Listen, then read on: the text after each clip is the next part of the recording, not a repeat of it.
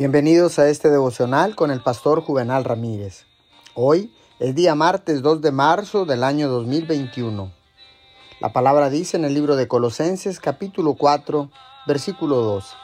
Dedíquense a la oración, perseveren en ella con agradecimiento.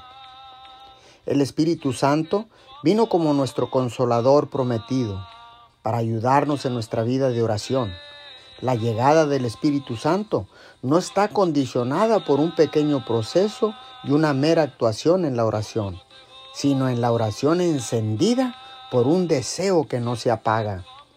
Esta oración debe ir acompañada de tal sentimiento de necesidad que no puede negarse y por una determinación fija que no cederá y que nunca vacilará hasta que asegure la mejor y última bendición que Dios tenga preparada para nosotros. Oremos, amado Dios, gracias por enviarnos tu Espíritu Santo para consolarnos y guiar nuestras vidas de oración en esta tierra. Te damos gracias en el nombre de Jesús.